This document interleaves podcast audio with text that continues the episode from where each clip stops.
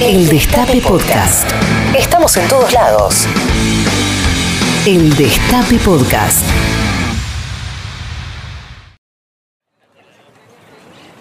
En el 2015, una foto de un niño caído muerto en la costa turca dio la vuelta al mundo.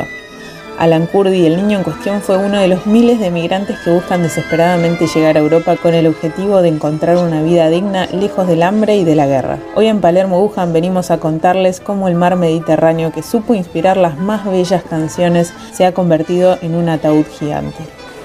El Mediterráneo que inspiró esta canción queda muy lejos de este donde hoy las gentes se dejan la vida tratando de ponerla a salvo El 3 de octubre de 2013, un barco que transportaba inmigrantes desde Libia e Italia se hundió frente a la isla italiana de Lampedusa. Si bien la Guardia Costera logró rescatar 155 sobrevivientes, luego se conoció que hubo más de 360 muertes. La idea del Mediterráneo como un cementerio comenzó a circular.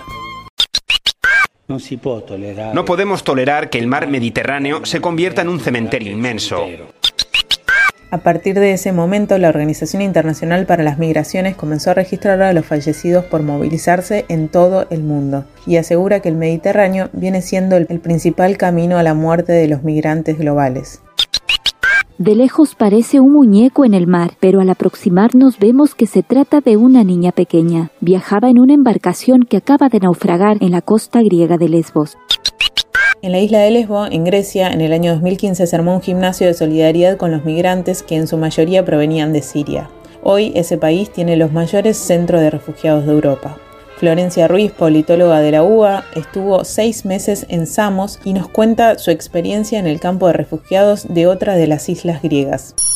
El campo había sido construido para 600 personas y estaba albergando 8.000 y el campo se había extendido de una manera eh, que se había transformado en un lugar que ellos denominaban la jungla, que habían empezado a formar, armar sus carpas en la parte de la ladera de la montaña y ellos estaban, estaba la parte donde estaban los containers, que era como la parte oficial del campo y al lado tenían la jungla donde vivía el resto de las personas. Y ahí, imagínense, no había baño, ellos mismos se tuvieron que armar de todas esas cosas. Y nos preguntamos, ¿cómo era un día en el campo de refugiados de Samos? La vida de una persona en el campo era levantarse, hacer fila, entonces era ir a hacer fila para el baño, después era ir a hacer fila para recibir el almuerzo, después era ir a hacer fila a la oficina de asilo y después era ir a hacer fila para otra cuestión. Entonces la situación era frustrante para ellos, sinceramente. Hasta 2014, Italia mantuvo barcos estatales en la misión denominada Mare Nostrum, pero el primer ministro Matteo Renzi, a pesar de haberlo defendido en sus discursos oficiales, decidió recortarla. Mare Nostrum non sarà mai abbandonato finché non ci sarà un impegno dell'Unione Europea uguale e possibilmente superiore a quello che ha fatto l'Italia. Con esta operación se estima que se habían rescatado más de 100.000 inmigrantes. También por esos años comenzaron a surgir en distintas partes del continente personas que rechazaban la falta de políticas y decidieron agruparse en general en forma de ONG y recaudar fondos a través de, por ejemplo, el mecanismo crowdfunding que les permitía comprar barcos para luego rescatar a migrantes en el océano. Gian Sandro Merli, periodista del diario italiano El Manifesto, quien en marzo del año pasado, después de una cuarentena estricta, participó junto a 21 personas de una misión de la ONG Sea-Watch, nos cuenta cómo fue la partida desde Burriana, un puerto español, hacia las aguas continentales próximas a Libia. Fue una experiencia increíble. Había gente de muchos países de África. Hicimos cinco rescates. Y el último con 90 personas sobre una barca muy pequeña de, de, madera que no podían subir al Sea-Watch porque ya estaba lleno. Habían 363 personas más la tripulación. Y entonces, afortunadamente, no estábamos muy lejos de Lampedusa. Vino la, la Guardia Costera Italiana después de seis horas que nos estuvimos apoyando a esta gente, dando chalecos salvavidas, dando agua, comida, porque llevaban dos tres días en el mar, entonces estaba muy deshidratado, hacía mucho frío y toda esta gente salía de Libia, que es un infierno. Hay campos de detención donde la, gente es violada, torturada enfrente de la cámara de los celulares, llamando a amigos y a parientes para pedir dinero para que lo suelten y es un país que está en manos de, de mafias que gestionan los centros de detención pagado con dinero europeo y también la Guardia Costera, que es una banda de criminales que van a por los migrantes para llevarlo otra vez a Libia Porque son pagados de Italia para eso y lo hacen de forma brutal. Desde 2017 se acusa a las ONG de transar básicamente con traficantes y además de interponerles diferentes procesamientos penales o difundir teorías como la del full factor que insinúa que cuantos más barcos navegan para rescatar a migrantes, más personas mueren.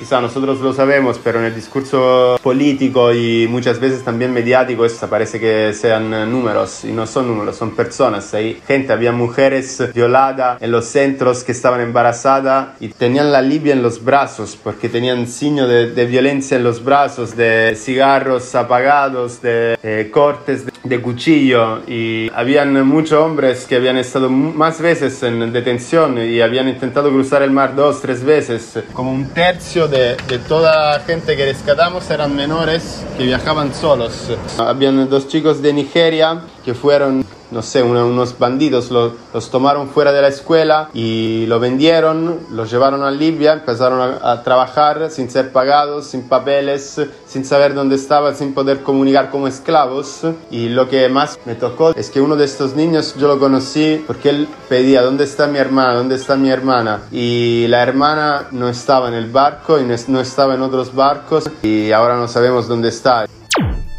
Los barcos de las ONG son capturados en general por los gobiernos nacionales y en este caso la nave Sea-Watch tuvo un secuestro administrativo por el gobierno italiano al terminar la misión de la que participó Merlí. Pero según el periodista se trata de un argumento que es bastante transversal a los, a los distintos partidos políticos. Bueno, el Estado griego lo único que hace es meter trabas. Por ejemplo, en el, en el, último año salió ya una legislación en donde le ponía muchísimas trabas a las ONGs para conformarse como ONGs, eh, hasta, por ejemplo, apelar a una demanda de asilo rechazada. Bueno, tiene que ser un abogado griego el que represente a esa persona. ¿no? Ahora, en este momento, en Samos hay cada vez menos personas porque las trasladan, las trasladan todas a Atenas y al mismo tiempo porque se está construyendo un campo nuevo donde va a haber menos gente y porque hace un tiempo ya Europa viene teniendo una política, además de la externalización de fronteras, de pushbacks. Esta práctica que viene llevando la Unión Europea hace un tiempo, que es devolver a las personas, eh, ni siquiera dejarlas llegar o si llegan a las islas, someterlas a torturas y violencias para después terminar devolviéndolas. Por lo tanto, bueno, esto tiene para largo. Lo único que sigue es la violación constante a los derechos humanos. Los estados europeos son objeto de demandas que van desde la inmediata asistencia a los migrantes hasta el fin de la comercialización de armas con los países de origen, pero esto está lejos de ser un pedido al unísono. El Estado de Derecho que hay en, Europa como se fue a la mierda, se, se jodió. Las migraciones son desde siempre parte integral de la humanidad. La necesidad de que los derechos humanos fundamentales de los migrantes sean respetados es una cuestión que no debiera discutirse. Sin embargo, la posición europea hasta el momento deja mucho que desear. La llegada de miles de personas y su integración en el continente debe ser una política conjunta y regional. Es verdad que las migraciones no son solo europeas, pero eso mejor lo dejamos para otro informe.